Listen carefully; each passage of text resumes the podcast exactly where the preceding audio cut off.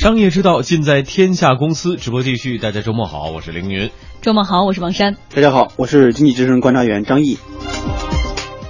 天下公司即将带来太实在，谷歌员工因晒工资单奖金被扣，无奈离职。薪酬标准该保密还是要透明？天下公司接下来就要关注的就是工资单惹的祸。在社交网络上，我们经常可以看到大家在在晒各种东西，什么旅行美景啦，各色各样的美食啦，四十五度角仰望的自拍照啦，还少不了的这个各家的宝宝娃娃呀。不过这个 工资单，呃，真的是不能轻易来晒出来的。谷歌的前员工贝克说自己和几个谷歌同事在某个周日突然聊起了工资问题。聊着聊着，他们就想到要设计一个电子表格，并且把自己的工资填写到表格中，上传到谷歌内部的社交平台，希望用这种行动来唤起对同工不同酬现象的关注。嗯，出乎意料的是呢，这份电子表格以极快的速度就传遍了谷歌，其他一些员工也纷纷开始晒出自己的工资单。据贝克自己说啊，最后竟然有百分之五的员工就是都是谷歌的，把自己赚多少钱都发到了公司的内网上。这样一来，谷歌的高层可不高兴了，后果非常严重。贝克随后就被经理约谈了，没有拿到本该属于自己的奖金，而且现在呢还从谷歌离职了。一家以自由分享闻名世界的美国公司对员工自由分享自己的工资说不。可能呢让人难以理解。而在一家科技公司人力资源部门供职多年的邵女士告诉记者，企业尤其是外企普遍的状况就是薪酬标准保密。至于是否签订保密协议，企业职位不同也有所不同。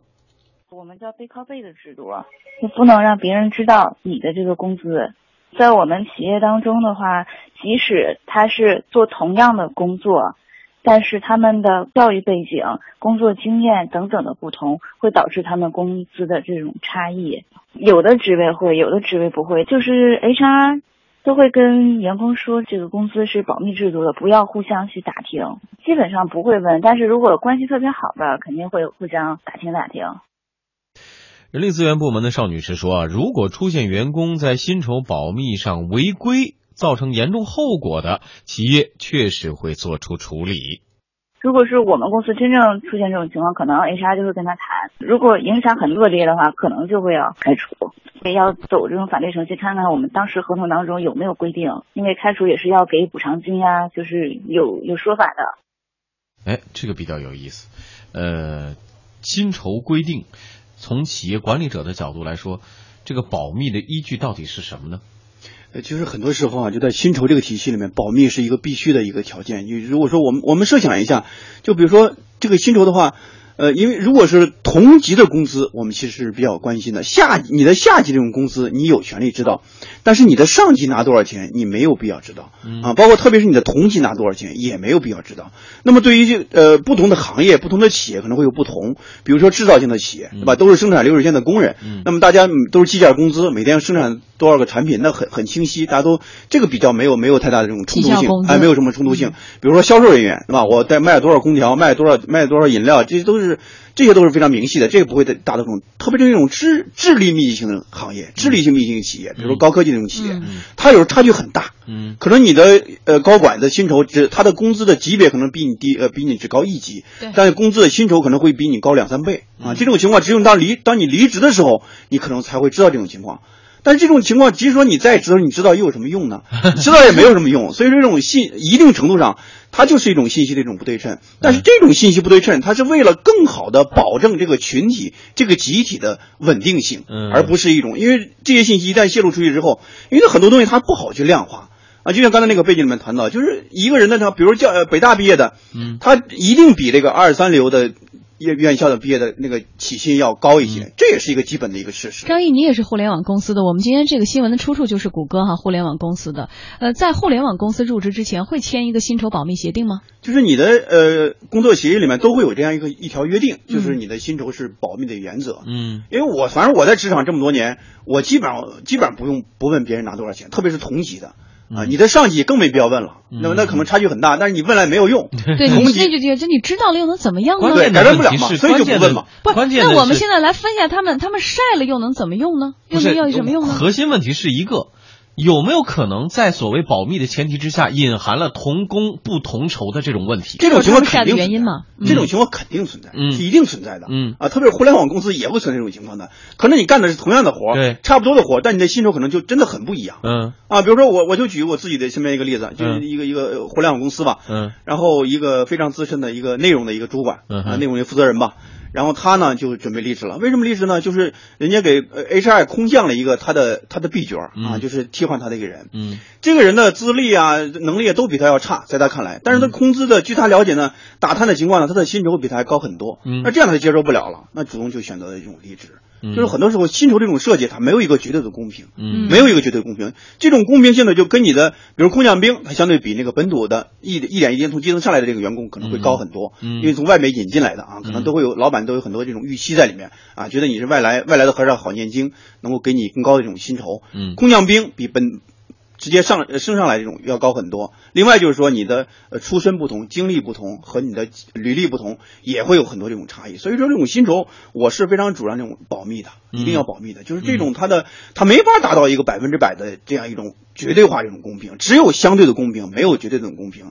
那么与其为了这种相对的公平的话，我们每个人心里面都会追求一种绝对的公平，对吧？嗯我觉得我我跟你干的活是一样的，凭什么你就比我高一倍？嗯那每个人知道这个。真实情况之后，都会心里很不忿的这个事情。但是有一点哈，就是刚才凌云也真的在这个质质疑哈，如果出现同工不同酬，因为谷歌的这些员工晒了之后，竟然大家都去晒，呃，会不会涉及一个薪酬歧视的问题？就是企业老板，所以就因为有了薪酬歧视的存在，好多的老板啊，他就说，那我就做到薪酬透明化，这是不是也是一条路？有没有可能真正实现所谓就是这种的透明化？薪酬的透明化，我觉得它也是分行业、分企业来做的。有的有的行业、有的企业，特别是智力密集型的企业，你真的没法做到这种对完全的透明，嗯对吧？你一旦透明之后，你会炸锅的。这个体系里面的稳定性和安定性就没法弄了。哎，你们的朋友圈里有人晒薪酬、晒工资吗？所以为什么有有一些匿名的软件上面这种比较火？同样一个职位，类似的相对职位做一个比较的时候，发现哎呦怎么会差这么多？说是同一甚至是同一家公司的，因为不知道相互是谁是谁的时候，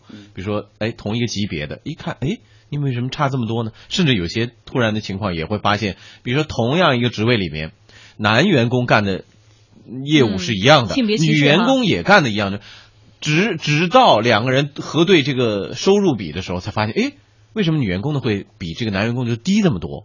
这个这个难道就没有一个透明化的方法能够解决它吗？就还有像民营企业，民营企业的薪酬其实更加的不透明，更加的不对称。嗯呃，这种不透明不对称，更多时候包到年底一盘账，嗯哎，这公司挣钱了，那嗯怎么发这个奖金啊？嗯这也是一笔糊涂账。绩效部门其实管的只是名义上的绩效，嗯真正到最后你落到你的钱包里到底发多少，还是老板说了算。对，最后老板怎么评判呢？说这个员工一年都没跟我说过一句话，我能给他多吗？对那这个员工一年都没在我面面前前表现过啊，表现过，我怎么可对，能？有些甚至很简单。这个，比如说珊珊一看什么，哎呀，这个笑容，这个灿烂，老板心里就很高兴，加年终就给他加百分凌之十。云这个声音因为我这这么好个，一看老板，哎老一天到晚苦着个脸，那减减百分之十。那你笑笑这有怎么了可能了？这我就说比喻一下，颜值高的女性有的时候是也容易谢谢有这个夸奖哎，有这个优势的嘛。那你这个在完全我们说一下谷公平的角度上歌谷歌可能很难那个他他他被被辞职了，你说说。他被辞职也是他这奖金一下被罚了奖金了，他可能嗯心里不痛快违规了嘛，就对透露这样一种信息嘛，嗯，这违规了。这个，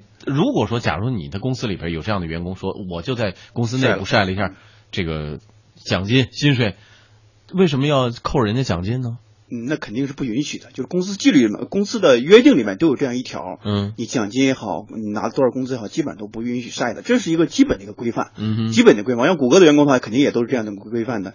就是为什么大家会有这种晒的心理，就是有这种同工不同酬的这样一种不忿感啊，嗯在这样一种心态驱使之下来做这样一种事情。但是很多时候，互联网公司里面，即使你不晒，其实也有公开的第三方数据来印证。有人做过一个表格嘛，就是各个互联网公司里面的薪酬排行榜，对对对对对，大家都是心知肚明的。猎头你那儿最清楚。对对，你这个层级，你这个你这个员工的话，你大概拿多少都是非常相对是透明的，嗯整体上是透明的，但是具体到细节，具体到局部，每一个岗位、每个公司的情况可能不一样。可能你跟跟他是同级的员工，哎，你觉得你俩薪酬其实差不多，其实不一样。他是空降兵，他就比你高。嗯，就像那位谷歌啊前员工一样，公开来晒工资单的情况还真的是不多见。不过呢，实际上同事之间聊天儿、试探性打探薪水这种情况就比较多见了啊。有的朋友可能会发现，同样的岗位，哎，怎么我就比人家赚的少很多呀？真是不爽。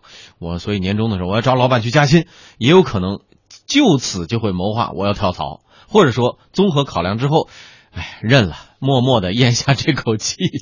今天，天下公司记者呢也随机采访几位在互联网行业工作的员工，他们坦言啊，关于薪酬，公司都有相关的保密条款，大家私底下比较忌讳聊这个话题，就算谈到了，也会比较谨慎。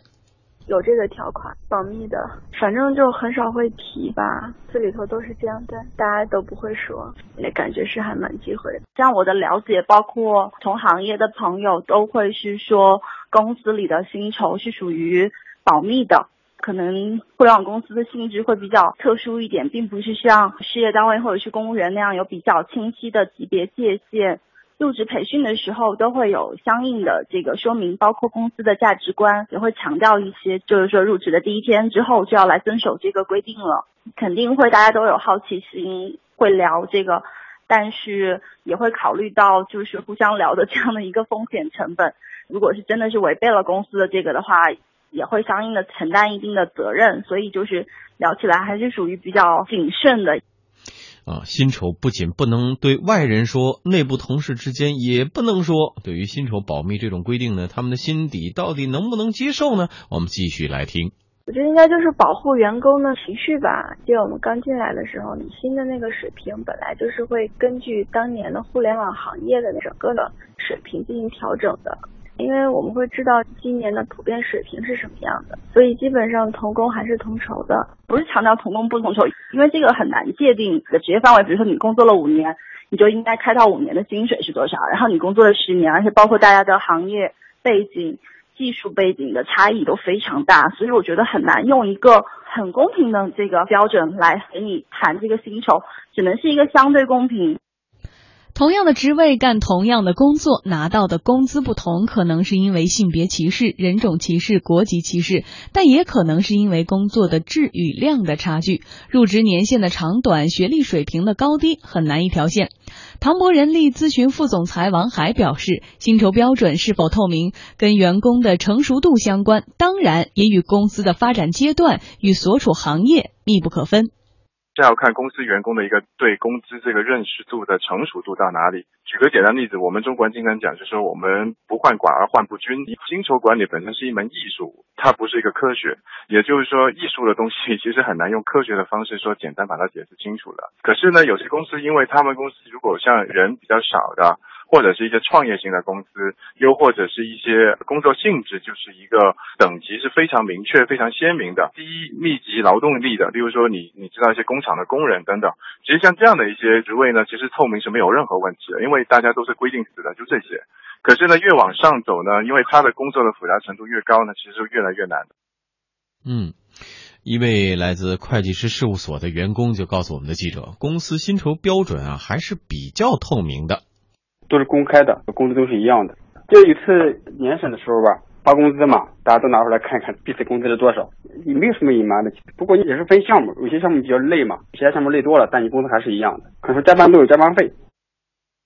记者咨询到的一位曾经在美国某家企业公职的华人员工表示啊，不要说在公司内网晒工资，就是同事间互相打听工资啊，在美国企业那也是相当的少见。公司的话不希望大家讲，而且员工本身的话互相不会透露自己的薪水，比较隐私的一个东西。在中国的话，同事之间打听薪水，我觉得非常普遍，它是有差异的。对，文化有差异，这个东西提到了非常重要的，文化之间是有差异的。中国和比如说其他国家，尤其像这种西方成熟的商业模式之下的公司运营的这种这种理念，还确实有些差距。不是，所以谷歌这个员工一晒，你看奖金没了，他自己也辞职了嘛。但是我们又说到，我们曾经你说就是你回家去以后什么，你挣多少钱啊？你这买没买到就是家里的亲人啊、朋友问这些是没有忌讳的。但到了现在，我们越来越这个跟国际接轨之后，呃，尤其在外面打拼之后，你回家人人家问你这个你也不想说了。而我们的企业文化也随着这个发展，慢慢在改变，向国际化、向美国这种方式在靠拢。呃，但是哈，不知道你们俩是不是这样？我朋友圈有这个朋友晒过工资，嗯，他就是这种事业单位的对啊工资都是全全国差不多。对啊，对啊。对，我们原来工资他不给你晒都是都是一样的都是 一样的嘛，对，一工资条。但是从来没有说像这种互联网行业，因为他们是等级划分很明确的来晒过工资，所以说很多晒工资的人就是抱着这种就是不患寡而患不均的心态，但是其实这里面真的没有所谓真正的公平存在。嗯没有绝对的公平，真的没有绝对的公平，都因为这个是担心这个事儿。对，因为我记得我十年前刚入行的时候，那个时候还计较过一次工资，因为我发现就是和我同时入职的一个员工，哎，他的呃基础呃基础的底薪啊比我多一百块钱，你看看，就为这一百块钱，我就给领导打电话，嗯，很领导怎么说抱怨这个事儿。领导怎么说？然后领导当时说完话，我就记了一辈子。他说呢，你你这个你解决不了的问题就不是问题啊。他说为为什么呢？因为这个人人家比我早毕业两年。人家的从业经历比我多两年，所以人家的起薪就比我多一百块钱。你解决不了的问题就不是问题。对，因为这个问题呢，是因为你个体的一种差异造成的。因为人家的入职时间比呃，他永远比你早两年工作。哎，对，人家比早早毕业两年嘛，从业经历比你多两年。那么按工龄来算的话，就应该比你多两年。哎，那我当时问你当时问了这个问题之后，领导是对你呃是亮眼了呢，还是对你低看了呢？后来也没有吧，我们那领导还比较开明，所以从那之后。我不管是在民营企业工作，还是还是互联网工作，我从来没有，再也没有打听过同级之间的，特别是上级的工资，更不能问了。我觉得有影响，要不然以后以后肯定。但是有一个人的工资你要知道，就是说你的下属的工资你一定要知道，为什么？一定要知道，为什么？你要面临考核的问题啊，你要面临平衡的问题啊。啊。所以你的下属的工资你一定要知道，你上级的工资拿多少你一定不能知道，同级拿多少工资你一定不需要知道。哦。这是基本的一个原则，因为你包括我现在下属十个员十个下属。然后呢，十个员工，然后呢，有一个员工他是空降兵，来的时候资历很很显赫，又是这个背景、那个背景，然后呢，他的工资呢就比另外一个员工要高大概一倍，嗯，但是他的工作绩效就不如那个员工。那个员工呢是新员工，入职刚呃大学生进来嘛，大概两三年的时间，但是他的工作绩效和工作的成果比这高很多，嗯，那我就面临这个难题了，你怎么办？怎么解决？你怎么解决这问题？对吧？那这只能是到年终的时候给他裁，给他减一部分，然后这边来加一部分。嗯，实际上还是有，实际上在资历和所谓的呃业绩之间，最终要做出一个平衡和取舍，就总体是平衡的，嗯，总体是均衡的。因为现在的很多公司这种薪酬的管理和绩效的管理已经是非常非常规范化了，特别是对上市公司来说，它有薪酬管理委员会，嗯，这个审核是非常非常流程化的，非常规范化的，在把握一个总体均衡的基础之上，前提之下。应该有一个个体的差异，这种个体差异一定是存在的，因为个体差异这种存在，就导致也会导致这种同工不同酬这种情况啊。空降兵相对都会高一些，因为他谈判能力会比较强，然后老板对他预期也比较多，他有一定的议价权，议价能力会稍微高一些。嗯嗯，好，这个从这个角度来上来说呢，可能大家对待所谓晒工资这种行为有更为成熟的一个看法。呃，就像张毅说的这种情况，有些问题可能不是不是这种比较能够解决的。不，有时候其实我们改变不了，像你当时那个领导跟你说的，他就不是问题，其实是对的。嗯、就是呃，任何的时候，即使出生，我们有时候也会说也会有不公平。但是你当你觉得不够的时候，你去看看他们为什么比你拿的高，然后你再取长补短，改变自己。知道为什么？不，他比我高。他为什么比你高？是因为他的能力比你高，嗯、他的这个考核标准比你高，他的这个投入产出比你高，他的效益比你高，那他就是比你高。所以。你应该从这儿去找补，而不是跟领导说为什么他比我高。当你在这方面着齐了之后，领导会把那些低的地方补上去的。你说张毅，你说是不是？对，我觉得不要轻易晒，因为不要这种做这更多的比较。年轻的时候我们喜欢和别人比较，特别是同级的比较。但是岁数越大，这种比较心态越来越小，越来越小，因为没有必要跟自己比较，也和自己比就可以了。嗯，就我老跟我的员工说，我说长本事比涨工资重要。对，但同时你也得让那些努力工作的人能够有更多的加薪和调薪的机会。